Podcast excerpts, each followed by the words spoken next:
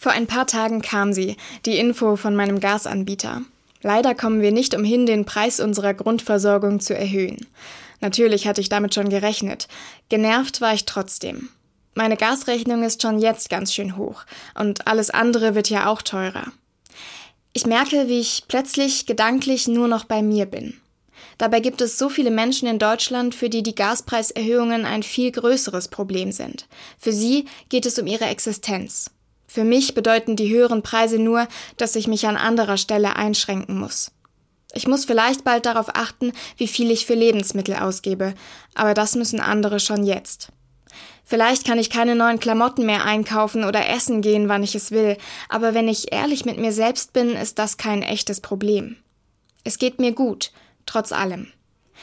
Wenn die Politik jetzt über Entlastungen diskutiert, gehöre ich nicht zu denen, die sie als erstes und am dringendsten brauchen. Ich finde es wichtig, mir das immer wieder bewusst zu machen. Auch wenn ich mich jetzt einschränken muss, will ich nicht nur an mich denken.